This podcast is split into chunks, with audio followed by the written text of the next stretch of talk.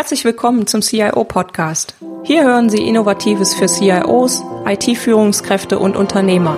Anregungen und Impulse bekommen Sie rund um die Themen der IT-Strategie, der digitalen Transformation und für Systeme zur Entscheidungsunterstützung. Mein Name ist Petra Koch, ich bin IT-Strategie- und Transformationsberaterin und freue mich, dass Sie heute eingeschaltet haben.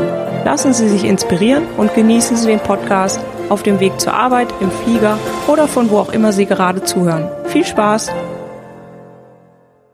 So, da ist sie, die Folge 1 vom CIO Podcast. Ich freue mich, dass Sie dabei sind.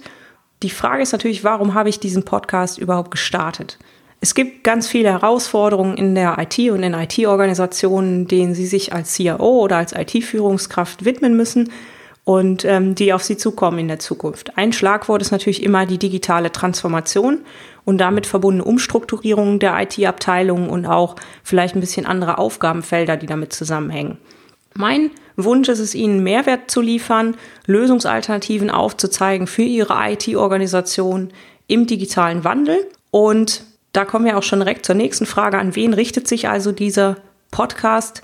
An Sie, an CIOs, IT-Führungskräfte, Unternehmer, die den digitalen Wandel gestalten wollen, zusammen mit ihren IT-Organisationen und diese dann auch entsprechend mitnehmen wollen. Grundsätzlich zielt der Podcast hier mit den Inhalten auf mittelständische Unternehmen, Inhaber und familiengeführte Unternehmen ab, aber auch äh, bis hin zu Großkonzernen, DAX 30 Konzernen. Ich denke, kleine, ganz kleine Unternehmen sind nicht im Fokus, weil die nicht die Differenziertheit in ihrer IT-Abteilung haben. Was dennoch für sie wichtig sind, natürlich Themen wie IT-Strategie und so weiter, kommen wir aber gleich nochmal drauf. Grundsätzlich ist der Podcast für alle Branchen relevant. Ich habe natürlich äh, selber persönlich bestimmte Schwerpunkte, da gehe ich aber nachher nochmal drauf ein. Und jetzt, was können Sie denn eigentlich von diesem Podcast erwarten? Dieser Podcast bietet Ihnen wöchentlich Anregungen und Impulse rund um die Themen IT-Strategie, digitale Transformation und Systeme zur Entscheidungsunterstützung.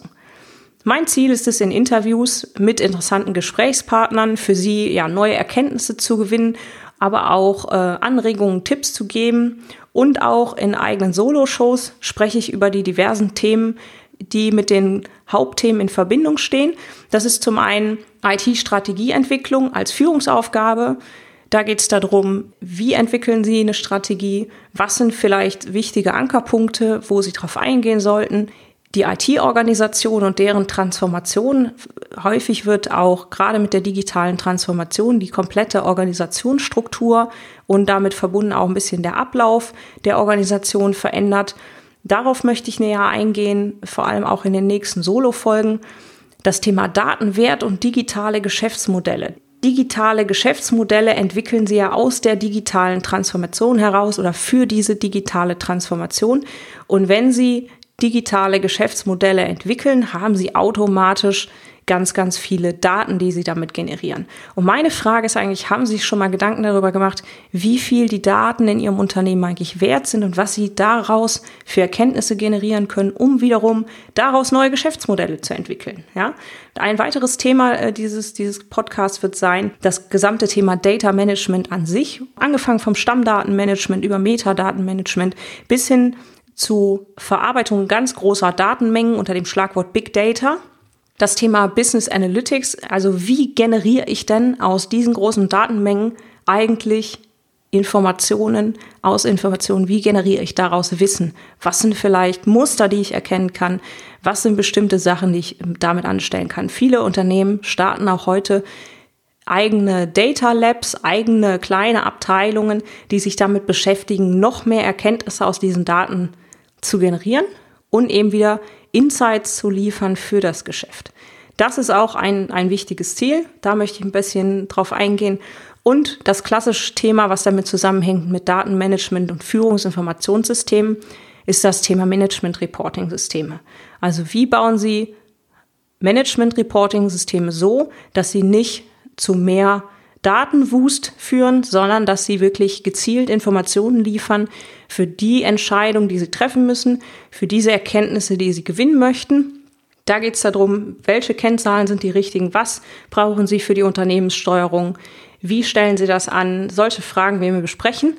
Das ganze Thema Unternehmensplanungssysteme, das ist immer wieder was aus meiner Beratungserfahrung, kann ich da sagen, es ist wirklich was, wo die Systeme äh, schon sehr weit sind, wo man aber immer wieder in Unternehmen feststellt, dass sie gar nicht wirklich verwendet werden. Ja, da geht halt dann doch immer wieder äh, der Planer her oder wer auch immer im Unternehmen, der mit der Planung betraut ist und exportiert alles ins gute alte Excel-Tool und geht dann damit weiter anstelle eines integrierten Unternehmensplanungssystems. Diese Systeme werden häufig gar nicht so genutzt, wie sie eigentlich ausgelegt sind. Man kann damit ganz, ganz viel machen. Also integrierte Unternehmensplanung heißt halt auch, Sie haben einzelne Bereiche, einzelne Planungsabschnitte, die Sie losgelöst voneinander planen und dann in ein Gesamtsystem integrieren mit Hilfe von Workflows, damit sie da auch ähm, effizienter sind und das ganze Thema natürlich auch schneller vonstatten geht. Und da sind wir eigentlich schon beim nächsten Punkt. Ich habe es gerade angesprochen.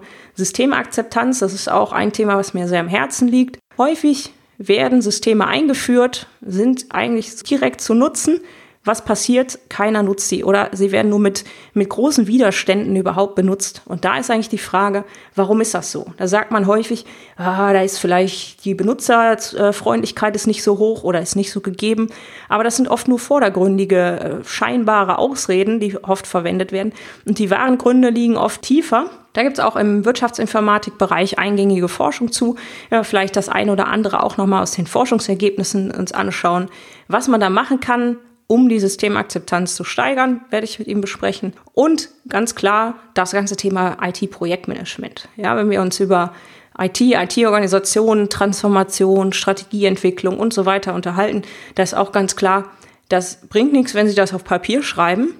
Das hilft nur was, wenn Sie es auch in der Organisation verankert bekommen und diese Veränderungen auch mit Hilfe von IT-Projekten wirklich umsetzen und wirklich in der Organisation verankern. Und dazu möchte ich auch einen Beitrag leisten und äh, ja, ein bisschen Anregung geben, was ich da so erlebt habe und was man da vielleicht gut machen kann, was man vielleicht nicht so gut machen kann. Ja, jetzt fragen Sie sich sicherlich, wer bin ich denn überhaupt und warum maße ich mir an, Ihnen einen Mehrwert liefern zu wollen? Ja, also was sind Lösungsalternativen, die ich wirklich aufzeigen kann und warum ist das so?